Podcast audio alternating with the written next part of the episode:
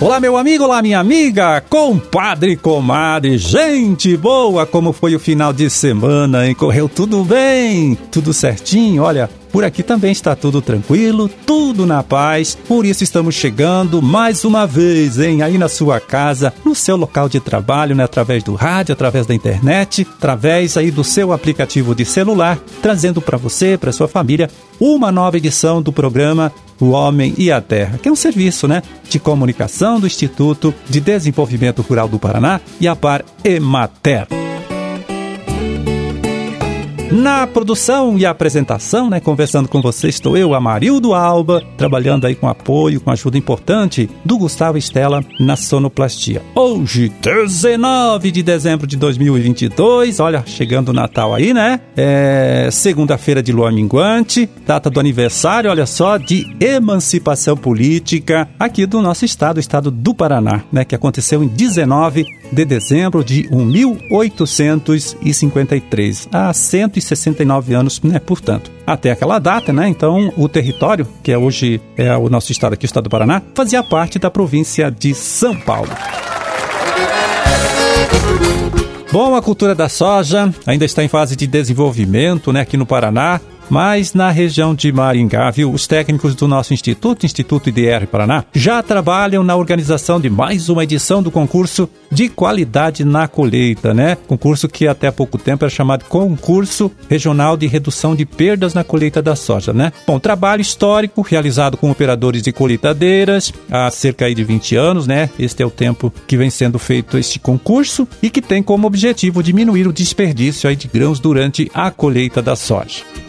Então, o agrônomo Eduardo Mazzucchelli, extensionista, coordenador regional da área de lavouras lá da região de Maringá, é a pessoa que neste ano vem liderando todo este trabalho, né? Por isso ele chega aqui agora para falar para a gente aí da importância desta iniciativa, né? Explicar de que forma ela, né, esta iniciativa contribui para a diminuição dos prejuízos com perdas de grãos na hora da colheita da soja. Vamos ouvir. A grande sacada desta ação se dá pelo fato do técnico do IDR Paraná estar acompanhando o produtor através da avaliação. É possível contribuir para ajustes no maquinário para fins de evitar prejuízos, pois uma máquina mal regulada pode gerar perdas significativas de grãos que ficam na área, deixando então de lucrar, e ainda podem onerar mais a atividade, além do impacto ambiental para controle da soja tiguera na safrinha e também a diminuição dos possíveis focos de ferrugem asiática com essa soja tiguera. Em São Jorge do Ivaí, na safra 19-20, ao realizar a avaliação com o produtor, constatei que ele havia apresentado uma perda de 24 sacas por alqueire. E após a conversa e regulagem do maquinário, essa perda caiu para 3 sacos por alqueire. Então, na época, o produtor lhe estava tendo um prejuízo de mais de 34 mil reais que ele deixava de lucrar.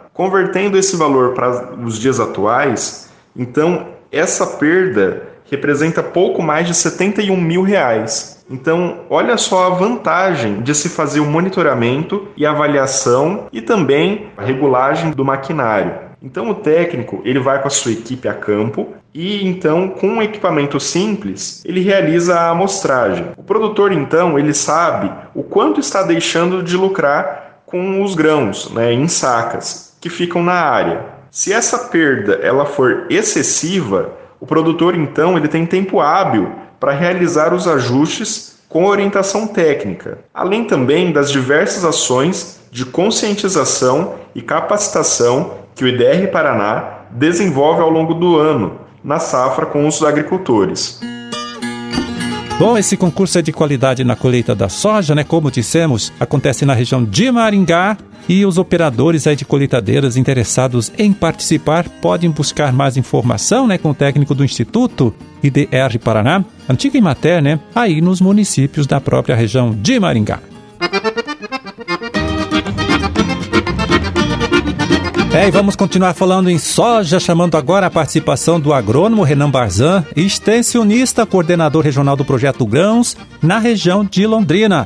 Ele que traz uma orientação importante aqui, né, para você sojicultor, orientação sobre o manejo do percevejo da soja, praga que já começa a preocupar os sojicultores que têm aí lavouras em um estágio mais adiantado de desenvolvimento. Vamos ouvir. Com as lavouras de soja entrando na fase reprodutiva, é importante iniciar o monitoramento do complexo de percevejos. As principais espécies que atacam a soja são o percevejo marrom e os quistozeros, mas também nos últimos anos tem crescido a importância do percevejo barriga verde, de Kellops. Essas pragas iniciam seu ataque pelas bordaduras da lavoura, então é nesses locais onde o produtor precisa ficar mais atento e intensificar o monitoramento, principalmente a partir do início de formação de vagens, do estádio R3, que é comumente chamado de canivetinho. Essas pragas atuam sugando os grãos da soja e reduzindo o peso e a qualidade desses grãos. Isso interfere diretamente na produtividade e rentabilidade da lavoura. Esses percevejos precisam ser controlados, então, a partir de R3, se atingirem uma média acima de dois percevejos por pano de batida.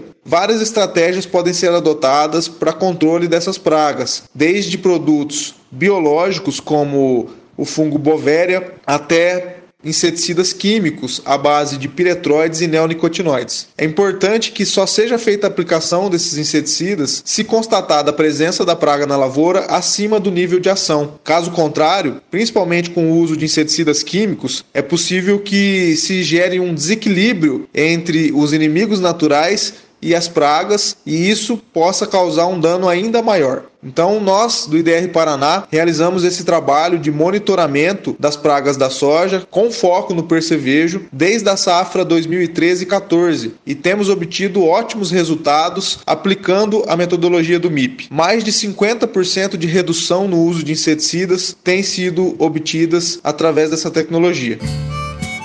Pois é, essas orientações aí que o Renan passou pra gente fazem parte né, das práticas do manejo integrado de pragas na cultura da soja, assunto que foi bastante debatido nessas últimas três semanas né, por produtores, extensionistas e pesquisadores é, nos encontros do Giro Técnico da Soja. Né? Trabalho realizado em todas as regiões aqui do nosso estado, né, regiões que produzem soja, e que chegou a ter mais de um mil participantes. Bastante gente, que legal.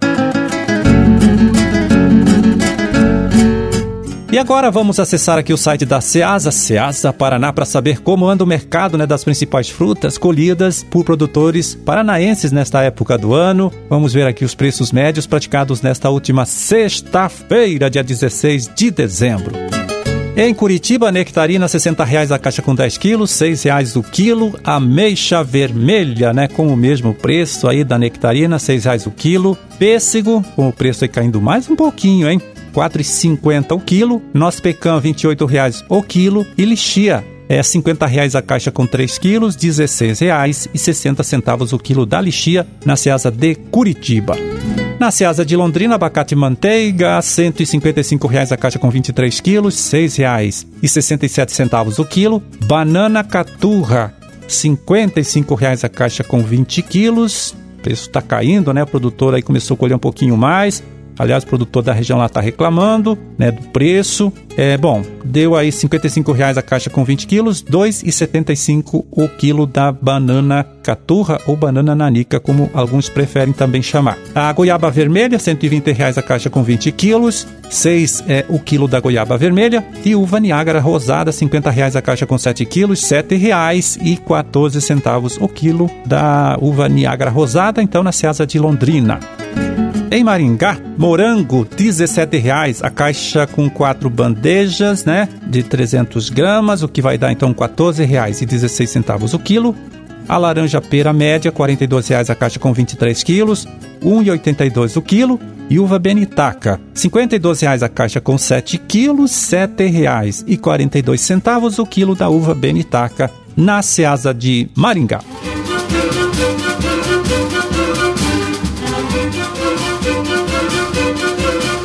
Bom, era esse o recado hein, que a gente tinha para hoje. Vamos ficando por aqui, desejando a todos vocês aí uma ótima segunda-feira, uma excelente semana de trabalho também. E até amanhã, tá certo? Quando a gente estará aqui de volta nesta mesma emissora, neste mesmo horário para trazer até você, né? Mais uma edição do programa O Homem e a Terra. Um grande e forte abraço para todos. Fiquem com Deus e até lá.